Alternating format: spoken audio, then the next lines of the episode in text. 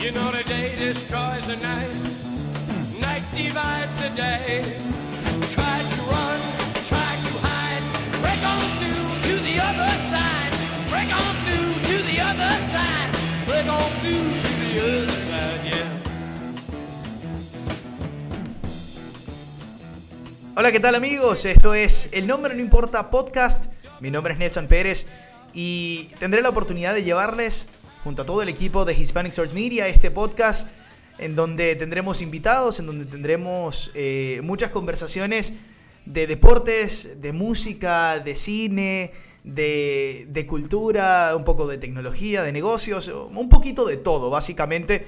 Y por eso quisimos llamarlo El Nombre No Importa decidimos dejar de posponer la idea de, lanzar este podcast porque ya nos estaban prácticamente picando los pies y queríamos eh, lanzar lo que era este espacio al aire y que la, gente tuviese oportunidad de participar con nosotros y de escucharlo, ¿no? Manejando, eh, cocinando, trabajando. De cualquier forma, lo bueno del formato de podcast es, que lo puedes descargar, lo puedes tener en el teléfono y escuchar uno o dos capítulos si de verdad, como decimos nosotros los venezolanos, te enfiebraste con el, con el podcast, pero la idea es que, que conversemos de todo, ¿no? Que, que, pasemos un rato agradable, que sea en, un ambiente y en un lenguaje muy, colo muy coloquial, muy informal. Y, de verdad que estoy muy agradecido con el equipo de Hispanic Source Media por darme la oportunidad de, de, conformar este equipo y llevar el, el podcast en donde sin duda alguna habrán invitados muy interesantes y, con los cuales tendremos conversaciones muy, muy interesantes. Así que el nombre no importa, comienza en esta oportunidad. Vamos a conversar en poquito con eh, mi gran amigo, un compañero con el que tengo bueno, mil, mil memorias en, en Venezuela, cuando viví en Venezuela. Eh, tuvimos la oportunidad de llevar un programa de televisión juntos en, un canal reconocido a nivel regional como, como Global TV llamado Visión de Juego. Eh, tuvimos también la oportunidad de ser narradores oficiales de una eh, emisora radial llamada Urbe FM, en donde narramos el Mundial de Fútbol 2014. Así que muchas cosas hemos compartido y, y Andrés Lichfeld será mi primer invitado, un periodista que está eh, prácticamente rompiendo barreras en, en, Estados Unidos, haciendo, haciendo lo que es la jefatura de prensa de, de una eh, compañía como Combate Américas, que es un uh, promotor de, artes marciales mixtas en español, una de, los, de las compañías más grandes del mundo a nivel de, o en lo que se refiere a, artes marciales mixtas. Así que para mí un privilegio. Eso sí, no vamos a hablar de MMA, vamos a hablar de fútbol porque el Mundial de Fútbol está aquí junto a nosotros y, y tuvimos la oportunidad de, de, ver los duelos de cuartos de final. Vamos a hablar de los, de los duelos de semifinales y unas eh, otras cosas más, pero también quería eh, comentarles que así como el, el, equipo de HCM trabaja para, para este podcast, también eh, nosotros venimos gracias a ellos, o este podcast viene gracias a ellos, Hispanic Source Media, www. Eh, hsmamerica.com, en donde pueden encontrar muchísimo contenido de deportes, el Mundial de Fútbol y, notas de, Kiko Peroso, Juan Bastidas, eh, Elvis Paz, nuestro, eh, prácticamente nuestro encargado del tenis, escribiendo sobre la... Quizás no, no, la mala fortuna, pero la no que no puede concretar resultados en los torneos importantes, Alexander Zverev. Ha tenido resultados muy importantes en cuanto a Master se refiere, pero en los Grand Slam aún le ha faltado ese salto de calidad a Zverev. Tenemos un torneo de Wimbledon muy interesante, del cual eh, yo hablaré un poco al final de, del podcast, pero le damos a todos la bienvenida. Recuerden www.hcmamerica.com, arroba HCM Deportes en Instagram, arroba HCM América en come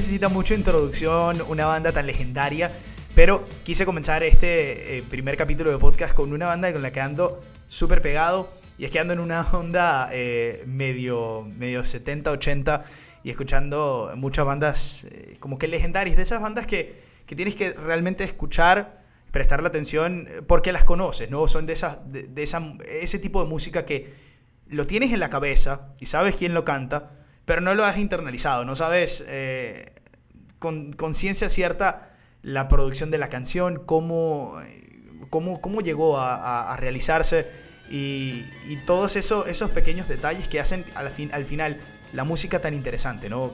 El, proceso de producción, cómo se generó la idea y luego, bueno, eh, investigar un poco sobre la banda tan talentosa. Así que quise comenzar este primer capítulo del, del, del nombre, nombre no importa, con un poquito de The Doors.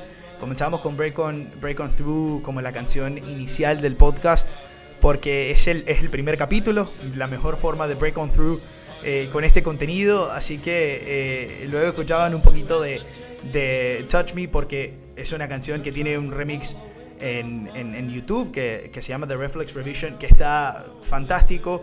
Así que espero que, bueno, que a medida que pase el podcast entren un poquito en la onda de, la, de las bandas que vamos a estar mostrando, porque también vamos a querer hablar mucho de música en el podcast es, es, una de las cosas que más nos mueve, es una de las cosas con las que prácticamente todo el mundo convive, ¿no? Diariamente escuchas música y, y, quizá, bueno, no todo el mundo tiene los mismos gustos, pero un poquito de, un poquito de historia para comenzar, así que comenzamos con eh, el crack de Jim Morrison, una de las personalidades más interesantes del mundo del rock and roll.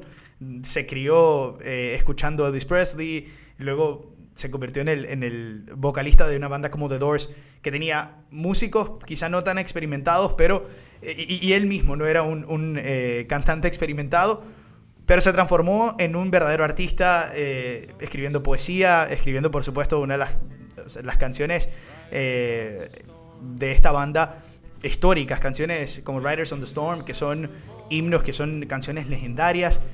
Y formando una sociedad que duró muy poco debido a su, a su, pronta, eh, su pronto fallecimiento, lamentablemente con 27 años, pero que sin duda transformó el mundo del rock y, le dio muchísimo a, a, los fanáticos de la música y a los fanáticos de la música en esa época. Así que nosotros inauguramos este primer episodio escuchando un poco de The Doors. En este momento vamos a... a lo voy a, voy a colocar un pedacito antes de darle la bienvenida a mi a mi primer invitado, Andrés Lichfeld, un pedacito de una canción que me gusta a mí particularmente, que se llama eh, Love Me Two Times, y comenzaremos con Andrés Lichfeld.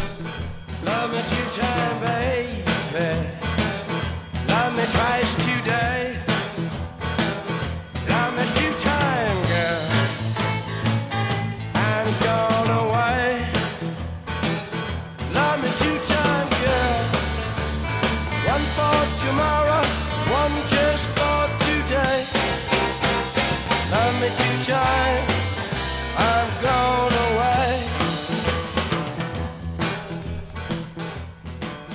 En esta oportunidad cuento con mi gran amigo, eh, un amigo con que he compartido, bueno, mil cosas profesionales y mil cosas personales porque comenzamos juntos en, en, Maracaibo, en Venezuela, haciendo radio, haciendo televisión y, y de verdad que la pasábamos buenísimo y qué mejor persona, qué mejor invitado que tener al primer episodio de, del nombre no importa porque de verdad no importa, pero el nombre de él sí importa porque es una persona muy importante en el mundo de las artes marciales mixtas y le damos la bienvenida mi gran amigo Andrés Lichwell. Andrés, gracias por estar en este primer episodio de, de El nombre no importa con, con Nelson en este podcast en donde vamos a hablar de muchas cosas, pero tú eh, músico talentoso, productor, periodista, bueno, baila pegado, lo que sea este, hace este señor. Así que Andrés, gracias por estar. ¿Cómo estás? Nelson, Nelson, un placer y bueno, con esa, con esa palabra me está, me está aflando el guarapo, como quien dice, eh, antes de empezar este programa, pero nada, feliz de, de estar acá nuevamente compartiendo contigo, como bueno, lo hemos hecho durante muchos años. Así es, mucho, muchas cosas buenas hicimos en Maracaibo con, con Global, con eh, en, en, en, Urbe, bueno, y está el Mundial, así que nos, debe, nos están picando, eh, Mucho, nos están picando muchos los pies. almuerzos también, muchos almuerzos también en, en, un lugar que ya no existe. Ya no existe. Muchas cosas. ¿Lo cerraron? No, ya, ya, sí, ya no. ya no existe, tú sabes cosas de la situación, pero bueno, no, quedan los recuerdos. Bueno, de verdad que un placer. Andrés, Andrés trabaja eh, para Combate Américas, es una de las, y así me gusta decirlo a mí, que es una de las eminencias en lo que artes marciales mixtas se refiere. Y de verdad que es un verdadero placer tenerlo en este primer episodio.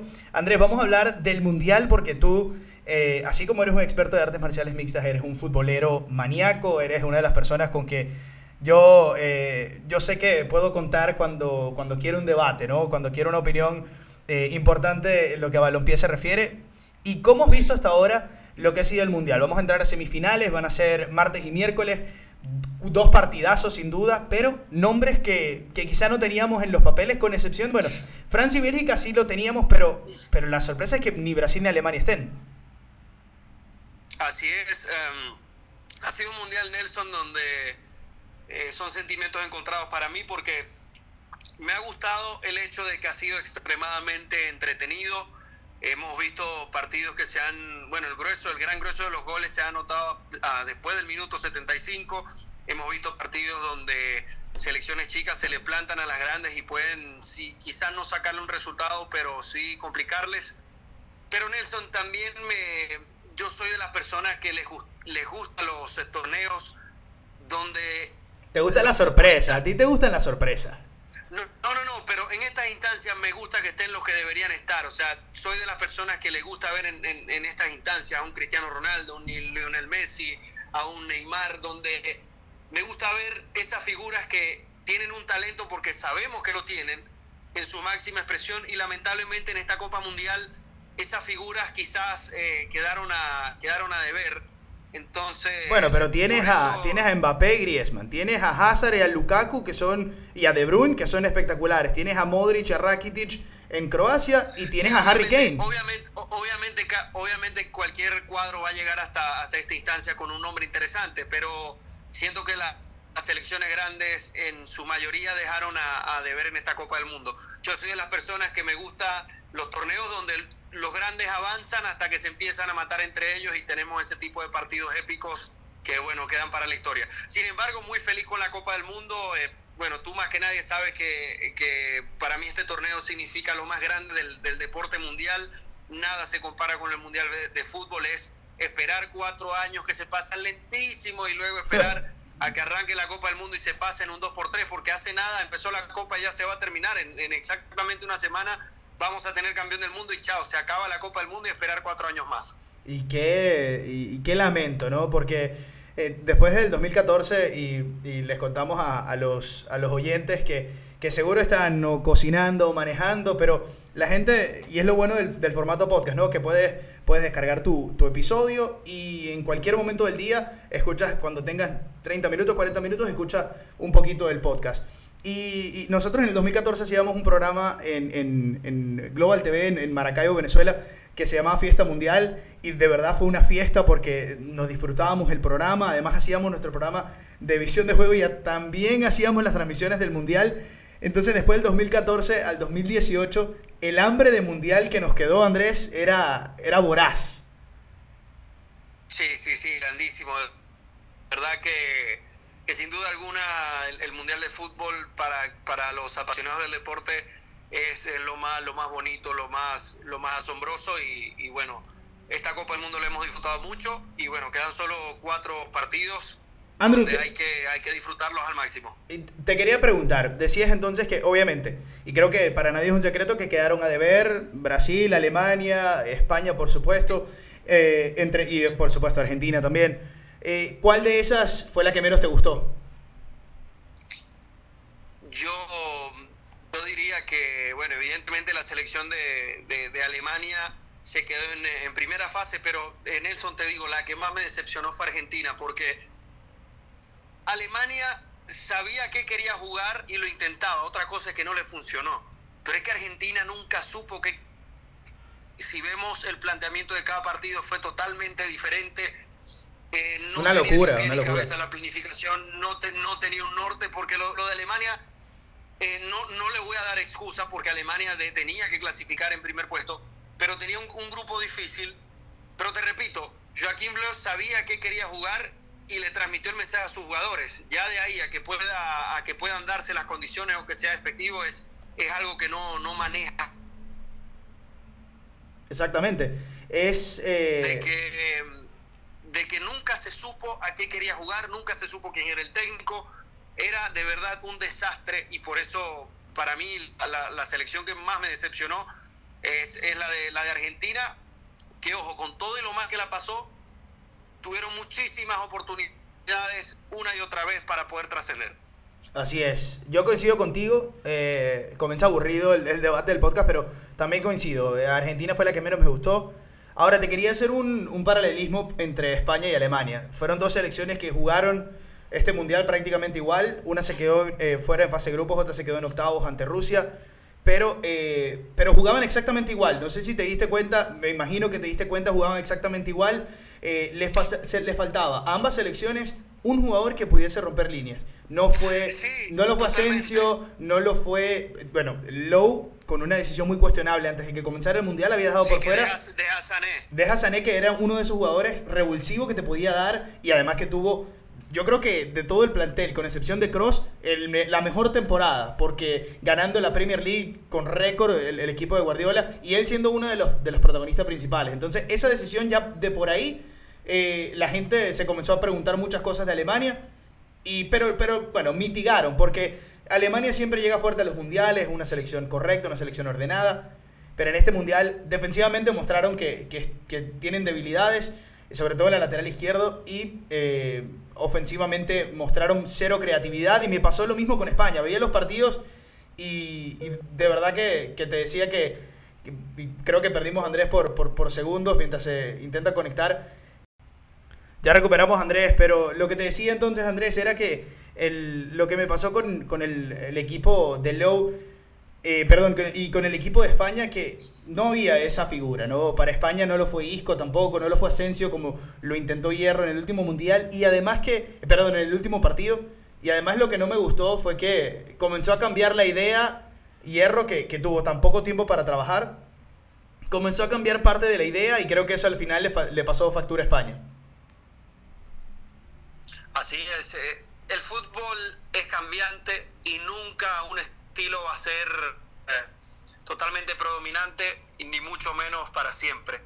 Y ese estilo de, de- rotar la pelota, de, tocar exageradamente, sí, hace u- unos 4 8 años era efectivo porque los equipos eh, a la hora de defender este estilo eran inexpertos, entonces persiguiendo la pelota se desordenaban, dejaban espacios y aquí estos equipos que lograban tener la posesión de balón lograban, eh, valga la redundancia, conseguir resultados. Pero el fútbol es muy diferente ahora y lo podemos ver que las tres selecciones con más alto porcentaje de posesión en la Copa del Mundo se fueron temprano. Estamos hablando de, de Alemania, de Argentina y de, y de España. Y esto se debe a que los equipos ya saben pararse bien en la cancha y ahora la forma de ganar los partidos es otra. Vemos a muchos equipos, como lo es Francia, que si bien tiene jugadores para tratar la pelota, prefiere entregar el balón y jugar a la contra.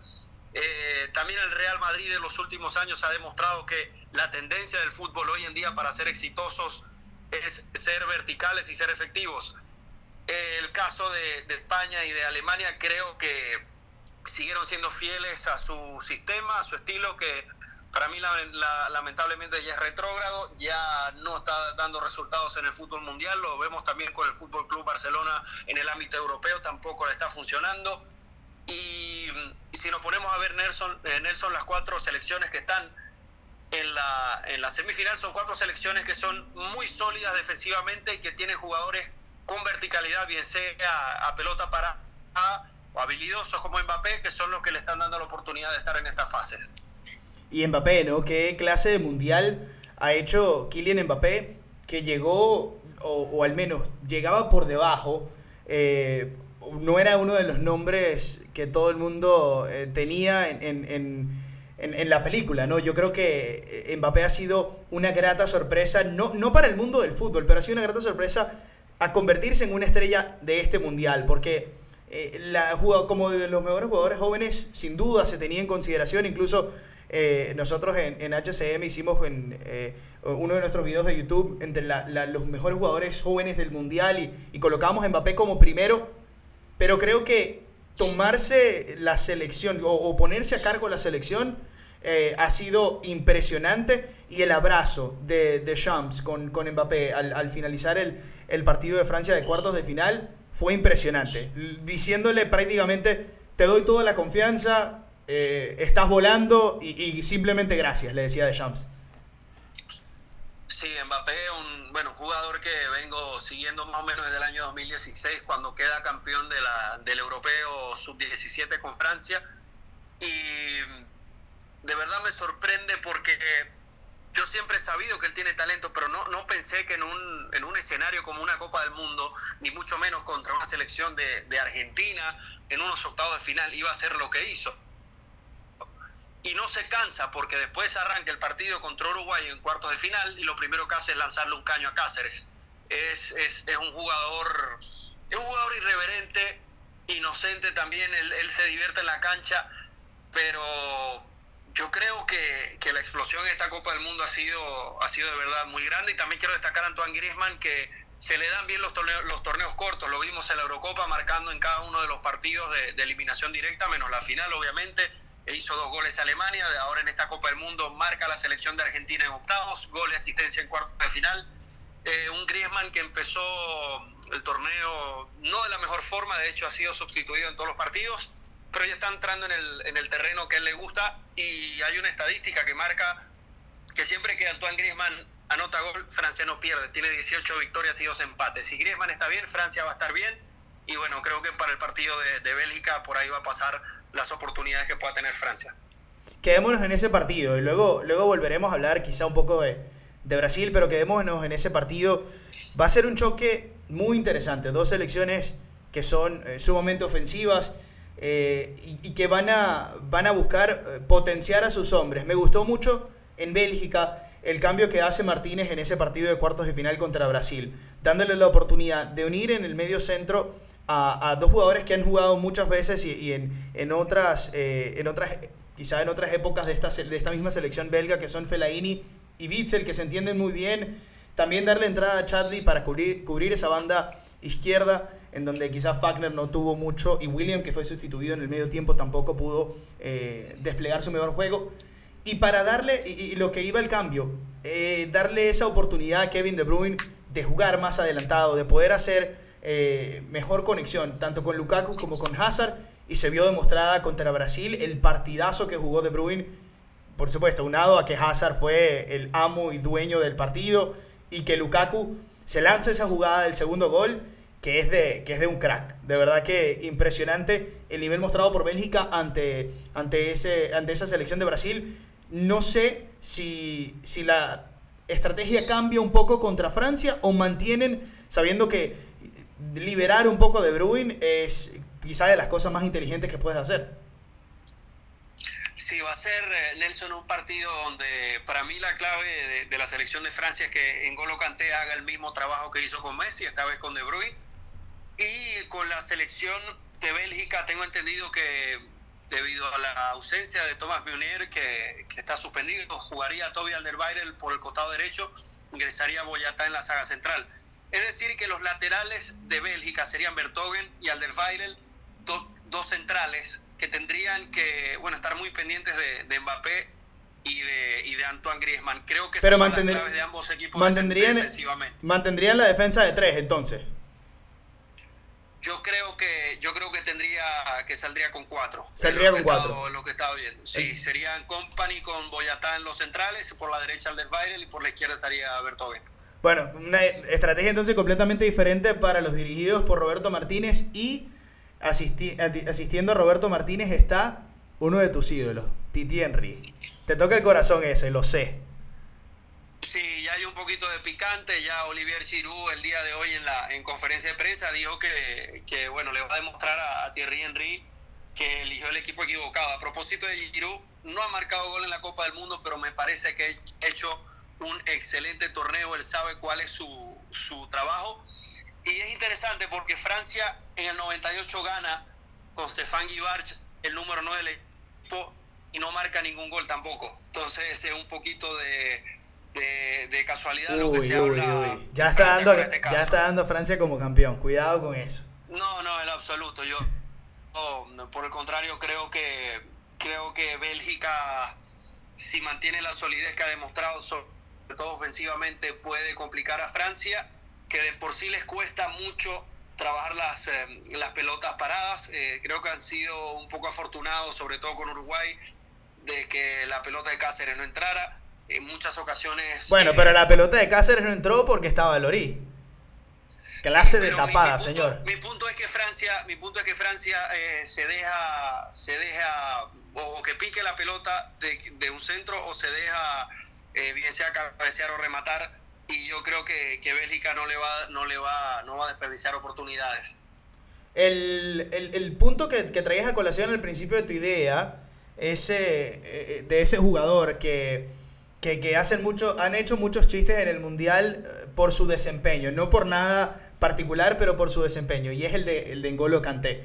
Porque de verdad que es impresionante el nivel de, de resistencia física, la capacidad de lectura, Obviamente la capacidad de corte y técnica ni, ni hablar porque ha sido una demostración futbolística, eh, táctica, técnica y, y, de, y, física. Lo de Kanté es absurdo. Me parece eh, que sin duda es el mejor contención del mundo. Y, y bueno, me quedo con, con, el, con el chiste que decían que 70% de la tierra está cubierta por agua y el otro 30% está cubierto por Engolo Kanté. Nada más. Fenómeno. Sí, se tiene un tiene un despliegue físico impresionante y bueno, afortunadamente para Francia Paul Pogba está teniendo un gran torneo donde finalmente está entendiendo cuál es su rol a la hora de, acompañar a Kanté. Eh, ya no se lanza tanto al ataque, lo hace cuando la jugada lo pide y creo que mm, vamos a tener un nuevo Pogba en el Manchester United. Creo que este Pogba ha aprendido muchísimo en, la Copa del Mundo, eh, del Mundo, perdón, y ha, y ha madurado bastante de verdad que me, me, parece... Eh, me parece impresionante el nivel que ha mostrado también y sobre todo el liderazgo, ¿no? Porque ha sido uno de los líderes y uno de, sin duda es uno de los máximos exponentes futbolísticos que tiene el equipo de Francia, pero también en, la parte de liderazgo me ha sorprendido gratamente Pogba. La defensa también me ha sorprendido y me quiero quedar en Francia un momento para hablar de, del nivel de Pavar y de Lucas Hernández porque eh, eh, Pavar, Pavar, que nadie lo tenía en, en, en, su, en sus papeletas, incluso tú y yo conversábamos antes del Mundial y, y nos dábamos cuenta que, o decíamos, bueno, está, está Sidibe para, para lateral derecho, eh, dejó por fuera a Diñé en el lateral izquierdo, se lleva a Mendy que estaba viniendo de lesión y estaba Lucas, y, Lucas que tuvo una buena temporada con el Atlético de Madrid, pero no lo contábamos y, y recién comenzando el Mundial, tú me, me decías, Nelson, se, se viene Pavar y, Lucas Hernández. Y así ha sido todo el mundial. Así y el de verdad que Deschamps ha, ha hecho planteamientos muy buenos y sin duda los nombres que, que, llevó le han respondido. Así que no se le puede reprochar nada. Y hay algo, hay dos cosas que, que, quiero comentar. Las cosas pasan por algo. Los titulares para la Copa del Mundo iban a ser Sidibe y Mendy. De hecho, Francia juega con Italia un amistoso previo le da un baile a los italianos con ellos dos y ya se daba por hecho que ellos dos, eh, Sidibe y Mendy, iban a ser los titulares. Después Francia juega un último amistoso contra Estados Unidos, que lo va perdiendo todo el partido, lo empata sobre la hora, horrible partido de, de Sidibe y de Mendy, y Shams ahí le da el ingreso a Pavaria Hernández y ahí es donde mejora el equipo. Yo creo que ese partido fue un punto de inflexión que le terminó, le terminó dando la, la, las ganas de escoger todos laterales. Que hace un año si alguien te dice que, que Lucas y Pavar iban a ser los, titulares o, que iban a ser tan solo convocados a la Copa del Mundo, era un chiste. A una locura de pensar. Era un chiste. Pero, pero ahí están en la Copa del Mundo y, y, solventes tanto en ofensiva como en defensiva. Y bueno, recordar el gol de, de Pavar a Argentina es algo que no es algo que no, que no se esperaba nadie. El mejor del mundial. el mejor del mundial para mí. Sí, para mí para mí ha sido el mejor gol del mundial por técnica, por, eh, por eh, circunstancia, porque es un octavo de final, está perdiendo 2 por 1 por Argentina, contra Argentina. En lo estético, para mí en todo sentido ese ha sido el gol de la Copa. Y algo que también quería agregar es que Deschamps es un hombre de mucho liderazgo, de mucha armonía. Este plantel eso es lo que le ha intentado. Quizás se quedaron grandes nombres por fuera y después uno, uno lo entiende. Vemos que Rabiot no va a la Copa del Mundo y luego arma una pataleta. Es que quizás Deschamps no quería tener un futbolista así en la Copa cuando sabe que no iba a ser titular. Exacto. Eh, lleva, lleva, lleva a Kimpembe de, de, de, cuarto central porque sabe que es un joven y, y, lo vemos entonces en, lo, en la concentración, escuchando música, jugando con los compañeros. Entonces creo que si, nos, si recordamos hace ocho años el escándalo que ocurrió en Sudáfrica, cómo se rompió la selección francesa y que el trabajo de, de Deschamps ha sido más bien restaurar el fútbol francés y bueno, ya está dando resultados, llegó a la final de la Eurocopa, acá está en semifinales de Copa del Mundo, pero creo que, que debe, debe concretar la hazaña, no se puede quedar con, con, simplemente haber llegado a una semifinal porque también hay que ser exigentes. Francia tiene una gran generación y yo desde el principio del Mundial lo dije, si vemos hombre a hombre las listas de, convocados, a mí Francia tiene la mejor, porque tuve en la banca cuando voltea de Champs a buscar alternativas y ves a Fekir, ves a Dembele, ves a ves a Lemar, ves a Tolizo, eh, tiene una gran gama de futbolistas para poder eh, afrontar cualquier partido. Entonces yo creo que la exigencia tiene que ser bastante grande con Deschamps y bueno, resultado le queda, un partido. Claro, pero del otro lado, del otro lado también, Andrés. Puede ganar el mundial. Del otro lado, Andrés, también tienes una generación a la que se le exige muchísimo porque es la generación de oro, porque es una generación que ya en el mundial pasado se le exigía prácticamente llegar y, ganar el mundial porque tiene eh, jugadores en las mejores ligas del mundo. Eh, se habla de que, bueno, tienen uno de los mejores, quizá top 10 del mundo en, Hazard y, y, yo creo que también se mete en el top 10 en este momento de Bruin. Eh, que, que, tienen eh, solidez defensiva con un central como Company que ha sido una referencia defensiva en los últimos años y no es como eh, tiene doble referencia, una referencia defensiva y una referencia de lesiones, pero eh, ni al caso eso, también ha, han producido defensores como, como Alderweireld, como, como Bertongen, que están consolidados en Europa. Tiene a, Meunier, que me parece que es uno de los laterales más interesantes que ha habido en este Mundial.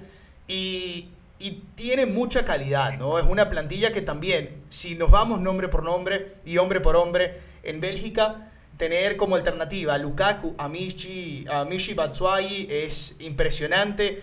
Ver que tienes a, a Nasser Chadli y a Yannick Ferreira Carrasco por los costados que te pueden también resolver un partido como, como alternativa. Tienes a Adden Januzá en, en el banquillo también, que, eh, que es un, eh, un jugador con, con características eh, espectaculares, un talentoso que tiene buen disparo de fuera.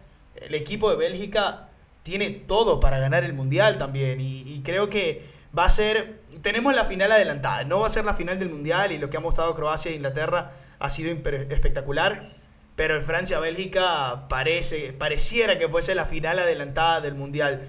Me voy con mi predicción, yo eh, a pesar de que defiendo a la generación de oro de Bélgica, me voy a ir con Francia, me voy a ir con Francia porque pienso que al final la capacidad de resolver de Griezmann y Mbappé, creo que va a ser el partido de Griezmann finalmente en este Mundial, eh, Mbappé va a seguir mostrando el nivel que viene mostrando. Kanté va a ser figura eh, tratan, tratando de, de, defender tanto a Hazard como a De Bruyne.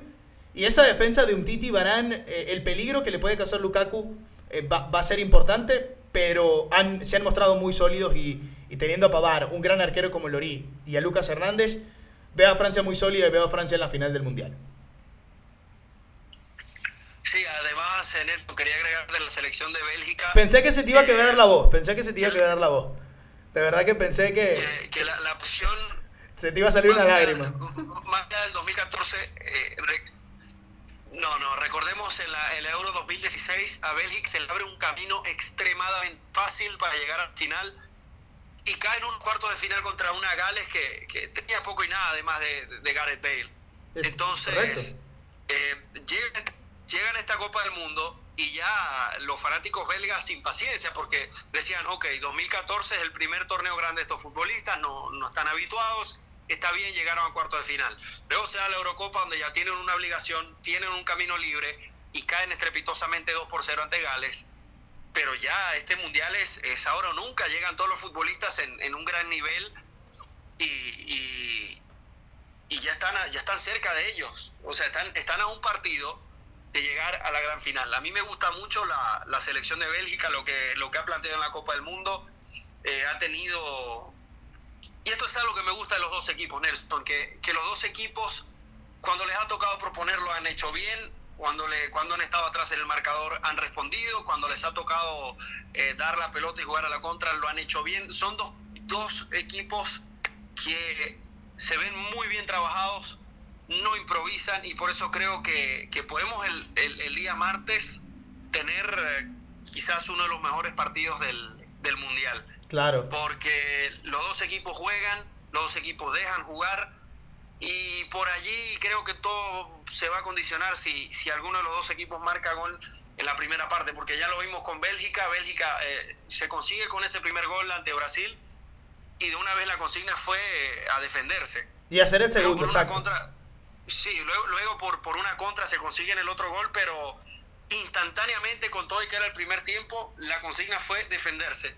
Prácticamente eh, olvidarse del partido, dejar a Lukaku adelante y listo. Entonces, yo creo que el partido del martes va a estar condicionado por algún, por algún gol que se pueda dar en, en, en la primera parte. Si Así eso es. no ocurre, creo que se va a tornar un partido un poquito espeso y que la lata va a tener que destrabarla alguien, llámese Hazard, llámese De Bruyne, llámese Griezmann o, o, Mbappé. Me quedo con una idea que decías eh, sobre las improvisaciones, ¿no?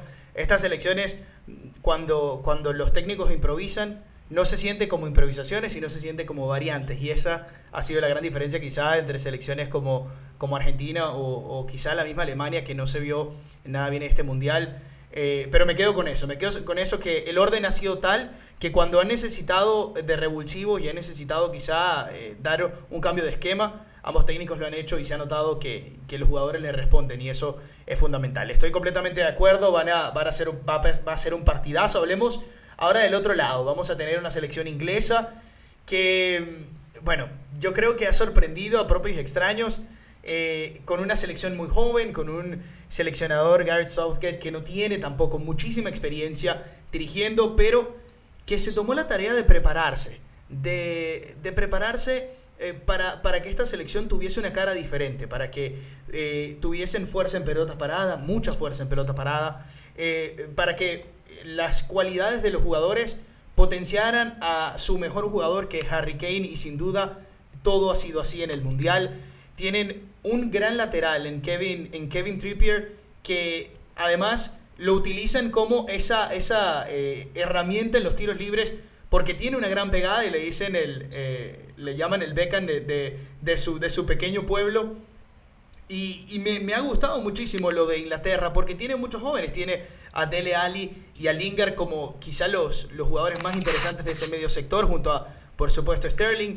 Y luego en la defensa nombres como, como Maguire, que ha sido eh, fundamental, eh, John Stones y Kyle Walker como tercer central en esa línea de tres.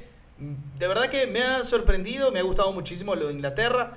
Eh, quiero tu opinión sobre este equipo inglés que está en semifinales y, y entró con fuerza a semifinales venciendo a Suecia 2 por 0.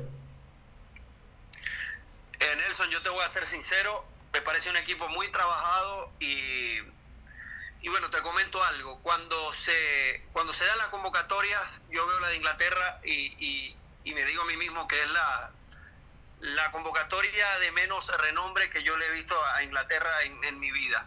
Sin duda. Pero, pero esto es lo que, este es el fútbol de, de, de ahora y es lo que nos ha costado entender en Sudamérica. En el fútbol de hoy ya no solo se gana con talento, ahora la, la preparación creo que es un, tiene un porcentaje Sí, aquí estoy. Como te comentaba, para mí el fútbol de, de, hoy en día tiene una más importancia lo que es la preparación, lo que son los automatismos, lo que es la pizarra, por así decirlo, sobre lo que son las individualidades o el talento. Y creo que la selección de Inglaterra lo ha entendido, ha logrado potenciar sus fuertes. La pelota parada es impecable, la mayoría de las veces logran empalmar la pelota, bien sea de, de cabeza o de cualquier forma. Y creo que, creo que lo han entendido no me he enamorado de Inglaterra, pero justamente están en semifinales de una Copa del Mundo y en este tipo de instancias creo que este tipo de selecciones se, se hacen grandes y ellos lo han, lo han demostrado. Nelson, a diferencia de Croacia, que creo que Por el contrario, empezaron haciendo una copa brillante, parecía una planadora y creo que el equipo se ha ido disminuyendo. Sin embargo, les ha alcanzado para estar en una semifinal de Copa del Mundo, igualando lo que ha sido su máxima actuación. Vamos a ver si son capaces de, alcanzar la final con un equipo Nelson que, que tiene muy pocos años como, como confederación. Eh, todos sabemos el tema de Yugoslavia, de los Balcanes. Y en 20 años, donde Croacia, desde que Croacia está disputando Copas del Mundo y está alcanzando una nueva semifinal, un país muy pequeño y de verdad es para aplaudir lo que está logrando este equipo comandado por Luka Modric. Así es, eh, la selección croata eh, que ha mostrado muy buenas presentaciones, yo creo que se vio también mermada físicamente ante Rusia, ¿no? Veíamos como el equipo le faltó muchísimas piernas y, y, como ya al, al principio de, de, la prórroga los jugadores estaban eh, comenzando a calambrarse, Mandzukic ya comenzaba a achacar molestias, eh, defensores, Logran también eh, parecía que se acalambraba, eh, terminó con calambre, también un calambre muy fuerte después de una, de una intervención que tuvo, aunque luego se le pasó porque fue uno de los héroes y, que forzaron, terminaron forzando o ayudando a Croacia que mantuviera el 2 a 2 para llevarlo a, penales porque después del gol, del, del 2 a 2, el gol de, de Fernández de, de Rusia, eh, el equipo de Rusia tuvo otras oportunidades y Subasic estuvo ahí para, para responder. Y luego en los penales, sabemos, puede pasar lo que sea. Termina pasando la selección de Croacia y nos va a dar una semifinal entre dos selecciones que, que no, no, tienen sus generaciones doradas. ¿no? La generación de Croacia de, de Jarni, de Zucker, de Prosinecki en, esa, ese Mundial del 98 fue, eh, fue, era, era muy talentosa, ¿no? Había jugadores en las mejores ligas del mundo y Zucker terminó siendo el goleador del Mundial. Esta selección tiene a Modric, tiene a Rakitic, tiene a Mandzukic, pero también tiene muchos jugadores jóvenes que han terminado complementando muy bien a los, a los experimentados. Y, lo mismo pasa quizás similar en, Inglaterra. Es una selección que no tiene sus mejores eh, o su mejor plantilla en los últimos años, después de tener esa generación dorada que, que le faltó tanto ¿no? a, a la Lampard, Gerard, Beckham, Rio Ferdinand, jugadores como eh, Michael Owen. Eh, de verdad que le faltó algo que tiene esta selección, el desparpajo que tiene esta selección de Inglaterra. Me parece que vamos a tener una semi, otra semi eh, espectacular. Yo aquí, no sé si te sorprendo, pero yo me voy a ir con el cuadro balcánico, me voy a ir con Croacia en la final del Mundial. A mí me gusta más acá para clasificar la selección de Inglaterra por, Perfecto. nombres, porque va, porque va a llegar más entero. Pero Nelson, también quiero decir algo, iba a sonar un poco fuerte, pero es la verdad. Estos dos equipos. Para eso estamos aquí. para eso estamos. Están llegando, a una, están llegando a una semifinal del Mundial. De la forma, yo creo que Inglaterra ha tenido el camino más fácil de la historia para llegar a una semifinal, porque Inglaterra. Uh, los colombianos están bastante molestos ahora con usted. No, es que por el contrario, Inglaterra no mostró nada contra Colombia y aún así se le dio el pase. En, fase de grupo juegan contra Panamá y contra Túnez, pierden contra Bélgica, que es una selección grande. Luego contra Colombia, que es otra selección grande, eh, eh, pasan por penales y para mí sin merecerlo. Luego les toca a Suecia y ya están en una semifinal de Copa del Mundo. Y también el caso de Croacia, juega con Dinamarca, juega con Rusia y ya está en la, semifinal de la Copa del Mundo. Yo creo Bueno, Andrés, pero eso, eso tampoco. Indiferente, no, no los estoy culpando. Es una circunstancia que se le están dando y la están aprovechando. Está totalmente bueno. Yo no estoy hablando de culpables, solo estoy diciendo que llegaron de esa forma. Y por eso yo pienso que, bien sea Francia o Bélgica, el que llegue a la final se va a llevar la copa. Porque yo siento que, que no sé cómo decirlo de, de, manera que no suene grosera. Dígalo, dígalo. siento que del, del lado derecho del cuadro están jugando los niños y del lado izquierdo del cuadro están jugando los adultos. Y cuando, cuando se encuentren, vamos a ver qué es lo que va a pasar. Es, lo, es, es, es, mi opinión, porque si uno ve el camino de, de, Francia, que se tiene que fajar con Argentina, que está bien, no venía, no venía de la mejor forma, pero Argentina en una Copa del Mundo es Argentina, más con el envío que, con el que venían contra Nigeria, con Lionel, teniendo a Lionel Messi, luego enfrentar a una selección de Uruguay que había derrotado a todos sus oponentes, que para mí hasta el momento era la selección más sólida en, defensa, y hablar una selección de Bélgica que si tienen ese percance con Japón no es una buena selección, pero después le ganan con autoridad a Brasil. Eh, yo creo que el ritmo de competencia con el que van a llegar estas dos selecciones que ahora se van a enfrentar entre ellas va a ser mucho más alto que el que puedan eh, tener la selección de Inglaterra y la selección de, de, Croacia. Yo te voy a decir algo. Al final del día, cuando tú y yo hablemos en 5 años o en 10 años del Mundial del 2018, vamos a decir ganó Croacia o ganó Inglaterra y nadie va a decir Totalmente. que tuvieron un camino fácil. Así que... Totalmente. Te, te voy, a poner el, te voy a poner el caso de, de 2006. Francia se fajó con España, con Brasil, con Portugal para llegar a la final. Italia se fajó con Australia con un gol de, de, de, penal a última hora, después contra Ucrania, luego contra Alemania sobre la hora también en prórroga y cada campeón y nadie se acuerda de eso, nadie se acuerda de cuál fue el camino de, de cada uno. Exactamente. Pero, pero, hoy, 2018, mes de julio, que lo estamos analizando, yo lo veo de esa forma. Eh, yo, ojo, yo y, coincido. Y repito, y no, me van, y no me van a malinterpretar. Yo no le estoy echando la culpa a nadie y tampoco le estoy quitando méritos. Para mí los cuatro que están son los que tienen que estar porque se lo, se lo ganaron a pulso y a su manera. Uh -huh. Pero tampoco hay que, hay que, hay que mentir. El, el, camino que ha tenido Inglaterra y el camino que ha tenido Croacia para llegar a una semifinal de Copa del Mundo eh, eh, ha, sido, ha sido bastante permisivo. Entonces, eh, damos como campeón, como tú das, a, eh, tú das de ganador a Bélgica, podemos dar a campeón, eh, campeón a Bélgica del Mundial. Sí, para mí, para mí el ganador va a estar en ese cruce y en ese cruce creo que Bélgica es el que va a trascender. Mi quiniela está brincando en una pata en este momento con su predicción. No, mi, mi, mi, mi, quiniela, mi quiniela yo, yo, yo la voté hace tiempo porque este mundial es muy, es muy difícil. Bueno, a mí la, la parte, yo, yo hice una la primera parte, la otra parte le hice una quiniela compartida con, con mi cuñado que poco sabe de, de, fútbol y resulta que ha pegado todos los resultados. Así que eso, esa es la magia del mundial. Pero Andrés... Eh... Bueno, exacto, el, el, el mismo dime, caso acá con, con, con, mi padre, se mete en una quiniela de 48 personas y va de segundo. Y yo voy de, no sé, de, de 22, de 17. Qué grande. Bueno, y, y nosotros, y nosotros que decimos que sabemos de fútbol, ¿no? Sí, sí, sí. Andrés, te quería también preguntar algunas perlitas que hay por ahí en el fútbol mundial, porque cuando termine eh, esta Copa del Mundo y tengamos que esperar cuatro años más, vamos a, seguir hablando de fútbol y hablar de, de, clubes, ¿no? Te quiero preguntar por el caso de Cristiano. Eh, se habla de que se va a la Juventus, pareciera que todo estuviese concretado. Eh, hay, rumores de que en la tienda del Real Madrid no queda mercancía de Cristiano Ronaldo. Ya pareciera que los rumores ya tienen un, aire de. Un, una cierta, eh, unos ciertos aires de, de, verdad y de que Cristiano Ronaldo se va a marchar del Real Madrid. Ahora, parece que la Juventus es su destino y si es, es la Juventus el destino, ¿te parece el mejor destino para Cristiano?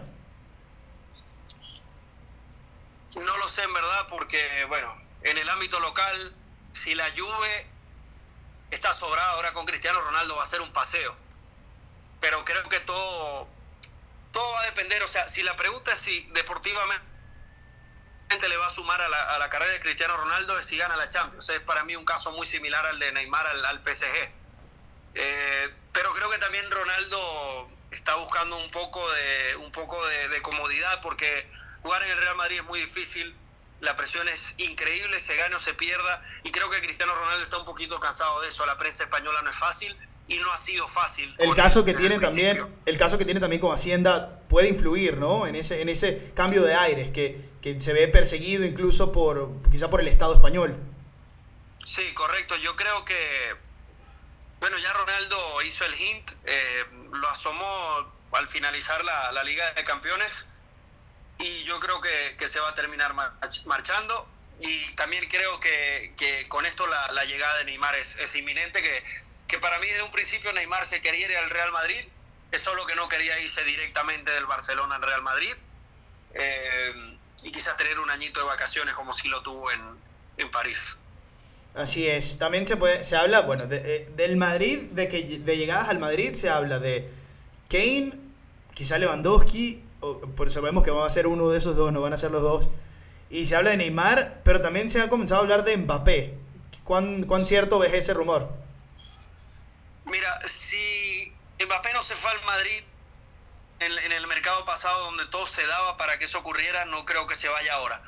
pero si vemos en la historia, sobre todo los últimos años, Real Madrid siempre se lleva la figura de los mundiales. O sea, recordemos en, 2006 se trae a se trae a se trae a Canavaro, se trae a Van Nistelrooy que tuvo una buena copa, después en 2010 se trae a Osil, se trae a Di María, se trae a Kedira, 2014 se trae a James y a Tony Kroos, siempre Real Madrid en los mercados de los años de mundiales se trae las figuras. Y con el mundial que está teniendo Mbappé en esta Copa del Mundo creo que, que sí es posible. La posibilidad está, pero yo pienso que el, momento del Real Madrid para hacerlo fue el mercado pasado, donde Mbappé estaba a una buena tasa, donde la cláusula de, recesión no era tan alta como la que está manejando ahora el PSG. Y, bueno, yo creo que Neymar es el que se va a ir a Real Madrid. Pero Nelson, hablando un poco de lo de Ronaldo, mira, yo creo que en el fútbol que estamos viviendo ahora y sobre todo en los últimos años, que desde el año 2014 se han alternado la, Liga de Campeones Madrid-Barcelona, cualquier jugador que logre sacar campeón de Europa a otro equipo que no sea Madrid y Barcelona, yo creo que, que va a estar en un escalafón altísimo en la, en la discusión, sobre todo al balón de oro, pero en el caso de Cristiano, en esa discusión del mejor futbolista de la historia, donde también está Messi. Yo creo que Cristiano logra sacar a una Juventus que tanto le ha costado ganar una Champions, logra levantar ese trofeo con ese equipo y creo que, en esa discusión que todo el mundo tiene, Ronaldo va a dar un salto altísimo. Sería totalmente. Eh, estoy, estoy consciente y además estoy consciente de, lo que puede significar eh, para la Serie A italiana, para los clubes italianos, traer una figura de ese cartel. Porque si, si nos vamos a, a tiempos pasados, ¿cuál ha sido la última figura mundial, el último crack mundial, que se fue a Italia. Por, por decisión propia en el mejor momento de su carrera. Digamos que este no es el mejor momento de su carrera para Cristiano. Pero después de lo mostrado con 33 años, con el nivel mostrado en el Mundial, pareciera que, que Cristiano está teniendo un segundo aire en lo que es el, el, prime de su carrera. Y sin duda llegaría a un modo y haría a la Juventus contendiente porque primero es es eh, el mejor jugador del mundo o el, segundo mejor jugador del mundo. Eh, que para mí después del mundial que tuvo con la, presencia en la, actualidad en la actualidad y para mí de dos años para acá es Cristiano Ronaldo exacto sin duda, para mí entonces eh, traer esa figura a la liga italiana representaría para todos los clubes un, salto de calidad, eh, de, marketing, de derechos televisivos, de, de, exposición. Yo creo que eh, es lo que le ha faltado a la liga italiana, más exposición en los últimos años, porque el nivel ha estado, ¿no? Vemos a la Roma cómo eliminó al Barcelona en, esta Champions League. Eh, completamente impensado, ¿no? Que, la Roma llegara a esas instancias, ya después que la Juve había llegado a, a dos finales de Champions en los últimos cuatro años, y la Roma hacía esa participación de verdad que el fútbol italiano ha mostrado progreso y ha mostrado un nivel interesante. Ahora, le falta esa exposición, le falta ese, ese despegue. Y una figura como Cristiano Ronaldo te lo puede dar. Así que yo creo que el fútbol italiano como tal, más allá del dominio de la Juventus, que sí, se torna canzón y sabemos que han ganado siete seguidos, pero el fútbol italiano, con la llegada de Ancelotti, que quiere también traer estrellas, porque se habla que, quiere traer a jugadores como Di María, ha pedido jugadores de, talla mundial muy interesantes para su Napoli. A Vidal también. Exactamente. Entonces traer a Cristiano Ronaldo representaría para el fútbol italiano un nuevo aire eh, en búsqueda de volver a esa élite futbolística. A mí me gustaría mucho porque por, por creo que más de tres décadas el fútbol italiano llegó a ser sin dudas el mejor fútbol del mundo. En los 90 sin duda alguna era el mejor del mundo, en, los principios de los 2000, en los 80 con, con Maradona y Platini en la misma liga, hablar del, del, Milan, de, de Gullit, de Rijkaard, del, fútbol italiano, era algo extremadamente grande. Ronaldo y Zidane luego, ¿no? En los finales de los 90, principios de los 2000 estaban Ronaldo y Zidane. Ronaldo, Zidane también con... Exacto, era, era y, y con un Milan que, que hasta los años 2000 siguió siguió en lo, en lo, más alto, ganando una Champions en el, 2007, alcanzando la final eh, también en, en, 2005, en 2003 quedando campeones, pero sí me gustaría que el calcio vuelva al lugar donde se merece porque es, es, un fútbol, Nelson, que después de estar en un nivel tan alto, hoy no se disfruta, no se disfruta el calcio. Eh, tú me dices, eh, hoy juega el Inter contra el Milan, hoy es un partido que, que sinceramente yo no, yo no vería, preferiría hacer otras cosas. No, no, no te mata, no te, no te, no te hace no, salir de la casa. Exacto, entonces sí me gustaría y creo que, que la ida de Cristiano Ronaldo puede hacer un poco más vistosa el fútbol italiano y lo muestran los números. Ya, ya el, el, net worth de, de, la Juventus ha subido considerablemente solo por el rumor de que Cristiano Ronaldo se puede ir para allá. Las acciones Entonces, han subido un montón. Por eso. Entonces imagínate cómo va a, darle a esta liga que el hecho de que una figura como Cristiano Ronaldo se vaya allá y ni te hablo de que, de que sea exitoso en Europa, que es lo que se está buscando, porque a mí me parece que la gestión de la Juventus ha sido excelente, pero lamentablemente no se le han dado las cosas. Y bueno, lo más reciente fue la final contra Real Madrid. Pero me parece que la Juve ha tenido una gran gestión, consigue muy buenos fichajes a buenos precios. Y vamos a ver si, si ahora con Cristiano Ronaldo pueden alcanzar el, tan anhelado título europeo. Así es. Eh, Andrés, te quería eh, preguntar, ya finalizando, y, te agradezco muchísimo que hayas tenido el tiempo de, de, de hablar conmigo un poquito esta, eh, en esta oportunidad. Y, y, bueno, te quiero, te quiero informar que te guste o no, pero vas a ser uno de los, de, de los elegidos de la casa, ¿no? Que, que, la gente se acostumbre a escuchar tu nombre en, en el nombre no importa, porque vas a ser uno de, de, esos invitados de la casa, donde constantemente vamos a tener debates de fútbol, debates de, de lo que sea. Porque aquí se va a hablar de todo. Se va a hablar de música, se va a hablar de cine, se va a hablar de muchas cosas. Y yo sé que tú eres una persona instruida en, en, muchas, en muchas áreas. Pero te quería preguntar, ¿qué te pareció ayer eh, Daniel Cornier ganándole a, a, a, Miosic en lo que va a ser la última pelea de Miosic? Pero Cornier con el knockout en el, primer asalto y, y sigue, sigue, fundamentando la opinión eh, Cormier, que es uno de los mejores de la historia. Mira, la carrera de Cormier ha sido extremadamente difícil eh, desde sus tiempos de luchador olímpico. Eh, se quedó a las puertas de, la medalla de, de, bronce, no creo que fueron los Juegos Olímpicos de, Atlanta. Luego va a las MMA, está dominando la, categoría de peso completo, pero es la misma donde está Caín Velázquez, que es su mejor amigo.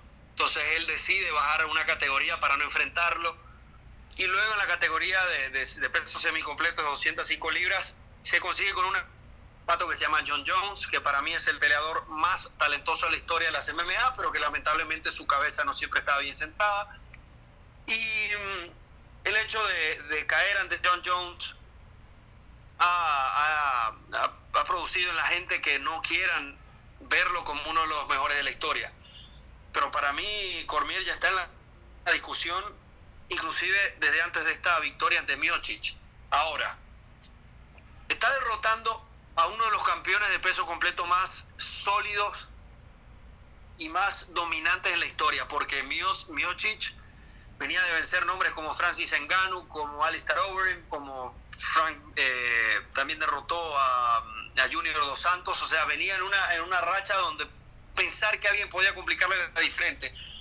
Cormier, siendo campeón semicompleto, sube y lo noquea en el primer asalto. Es algo que, bueno, ya el que no quiera aceptar que Cormier está, para mí, entre los tres mejores peleadores de la historia, creo que, que está mal. Aparte que Cormier nunca ha tenido un problema de doping, como ya es, es habitual verlo el día de hoy. Anderson Silva dos ocasiones, Brock Lesnar varias ocasiones, Overeem muchos peleadores. Por el ritmo de competencia de hoy, dan positivo a dopaje. Cormier nunca lo ha hecho, nunca ha tenido problemas de ningún tipo y de verdad me alegra mucho. Interesante es que después de, de, de derrotar a Miocic, Cormier llama a Brock Lesnar. Lesnar se sube esa. y, le mete, y le, le, mete un empujón que, que le, le, la cabeza se la pone atrás a Cormier. Me da risa que el Cotman de, de Cormier, que, que, puede medir, no sé, un metro setenta, va y empuja a Brock Lesnar. ni lo movió. Mueve, ni lo mueve, Brock Lesnar lo mira de reo como que vamos. Y esa es la pelea que vamos a tener ahora. Eh, que es para el show. que es para el show también. Sí, se, calcula, se, cal, se calcula que para el mes de, noviembre o diciembre.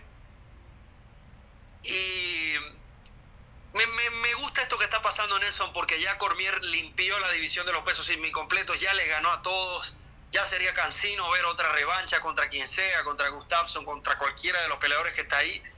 Y UFC está buscando un poco de entretenimiento y creo que también sería un matchup interesante porque eh, Lesnar también es un gran luchador, hablo de, de lucha grecorromana, y tiene, si veíamos que Miocic tenía una ventaja de tamaño sobre Cormier, bueno, el Lesnar ni, ni, ni te puedo explicar, entonces creo que, que si Cormier consigue una victoria acá, ¿qué, qué más, qué, más el, ¿qué más le van a pedir a, a, a Cormier? Clase. Me alegra muchísimo, me alegra muchísimo lo que ocurrió ayer. Es un atleta ejemplar desde el primer día, respetuoso, nunca ha tenido problemas, se dedica pelear y en cualquier faceta. Si tiene que luchar es el mejor, si tiene que boxear, si tiene que intercambiar es el mejor. Es impresionante y también rompe un poco el molde porque uno ve el físico de Cormier, uno nunca se imagina que es un peleador de esa talla, pero cuando uno lo ve en acción, el, el, el cardio, las cualidades que tiene es algo de verdad impresionante. Clase de, de artes marciales mixtas express, eh, cortesía del señor Andrés Licho. Andrés, qué placer. De verdad que muchísimas gracias por estar aquí en El Hombre No Importa. Eh, nos vamos a reencontrar en otra oportunidad, pero muchas gracias, hermano.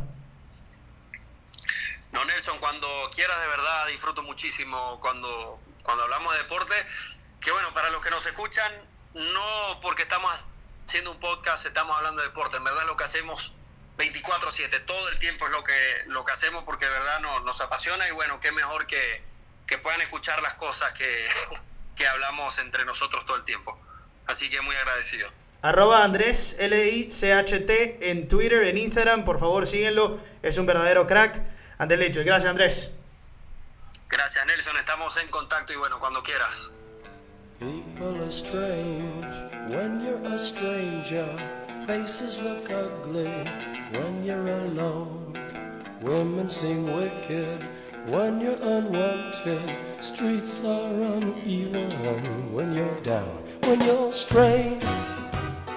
Bueno, qué clase de placer contar con Andrés como mi primer invitado, un gran amigo. Mientras escuchábamos un poquito de People Are Strange de The Doors, vamos ahora a hablar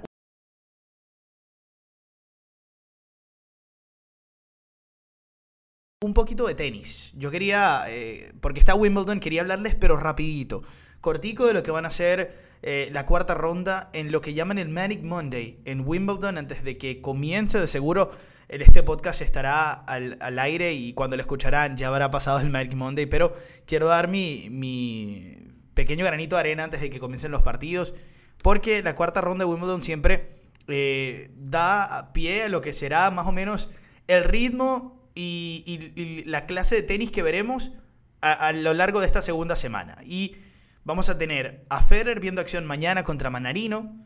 Eh, todos, se va a jugar toda la cuarta ronda y por eso se llama Manic Monday, porque sacan todos los partidos y es el torneo, el único torneo que lo hace, donde descansan a sus jugadores el domingo y le dan la oportunidad de que el lunes todos los partidos se jueguen el mismo día, para que quizá habla un poco de la paridad de lo del, de, del, descanso en este tipo de torneos Grand Slam, sobre todo la segunda semana, porque como son torneos en donde juegas partidos de 3, 4, 5 horas por, porque son de 5 sets, el desgaste es importante. Wimbledon da ese, ese pequeño, eh, esa pequeña ventaja para que los tenistas puedan descansar, además le dan un día de descanso a la grama.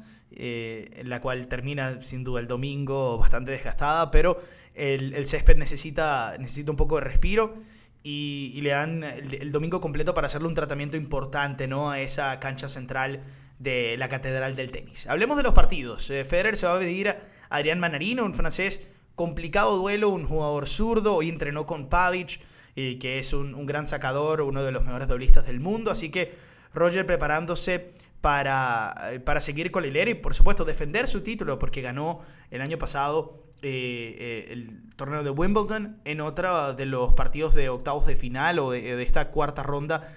Eh, van a medirse Gael Monfils contra Kevin Anderson, Monfils que ya viene de lograr resultados positivos en, en césped y viene de, viene de también, los dos vienen de vencer eh, en, con relativa, no, no, digamos con relativa comodidad, pero a dos jugadores complicados, uno como Philip Kohlschreiber, Kevin Anderson, el sudafricano, que lo vencía en sets corridos 6-3, 7-5, 7-5, mientras que Monfield se midió a un jugador como Sam Querrey, que es muy difícil de vencer en, esta, eh, en estas eh, condiciones, y sin embargo cayó en el primer set 7-5 y luego supo reponerse y ganar 6-4, 6-4, 6-2. Ese es otro de los partidos. Monfils Anderson. Luego tendremos a una de las sorpresas del torneo y es Mackenzie McDonald, que entraba como clasificado.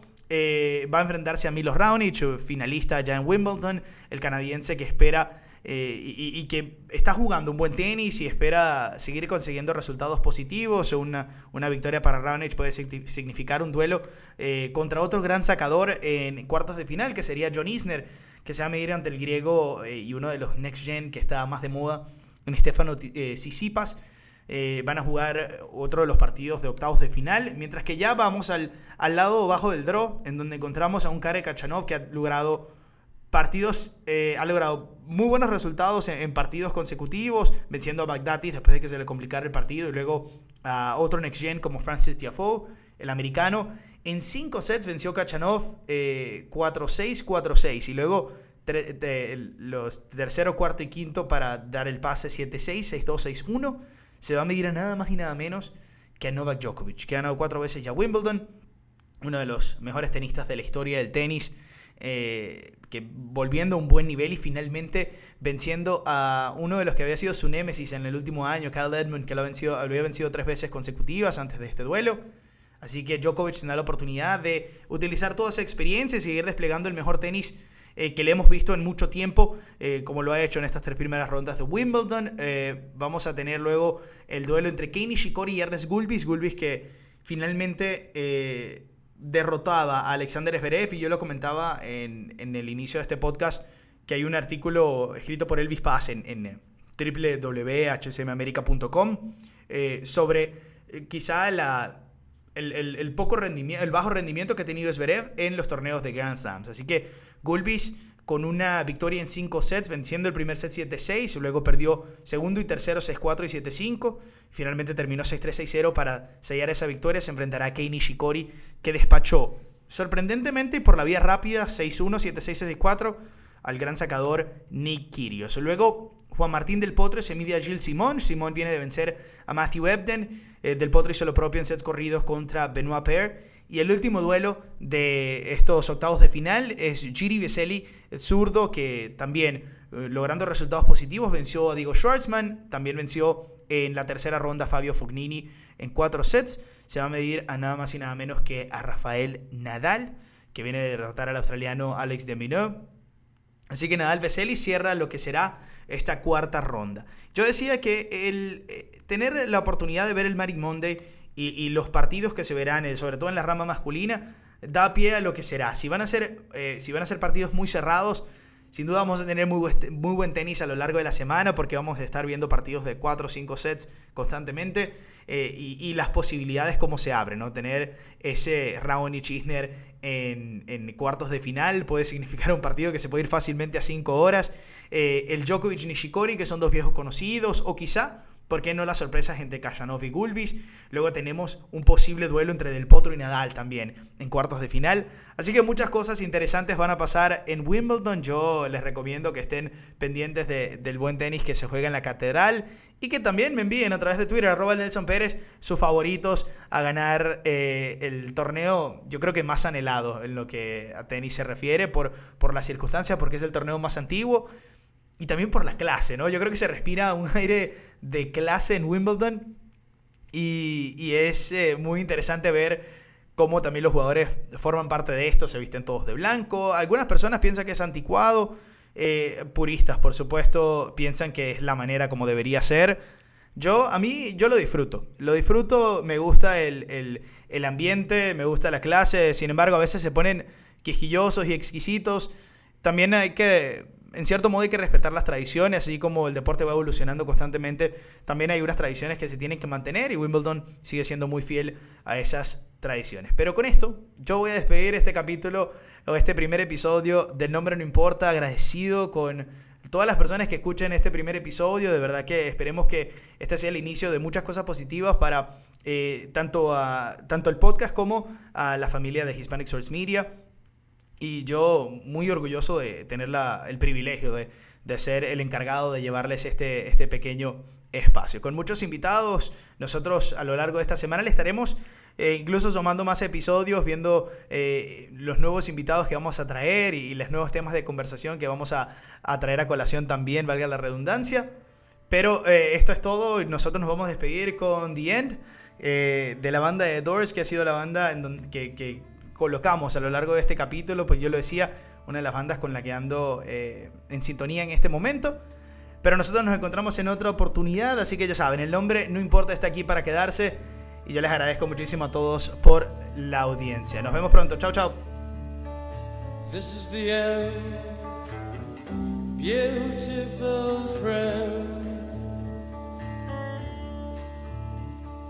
This is the end, my only friend, the end of our elaborate plans, the end of everything that stands the end, no safety or security.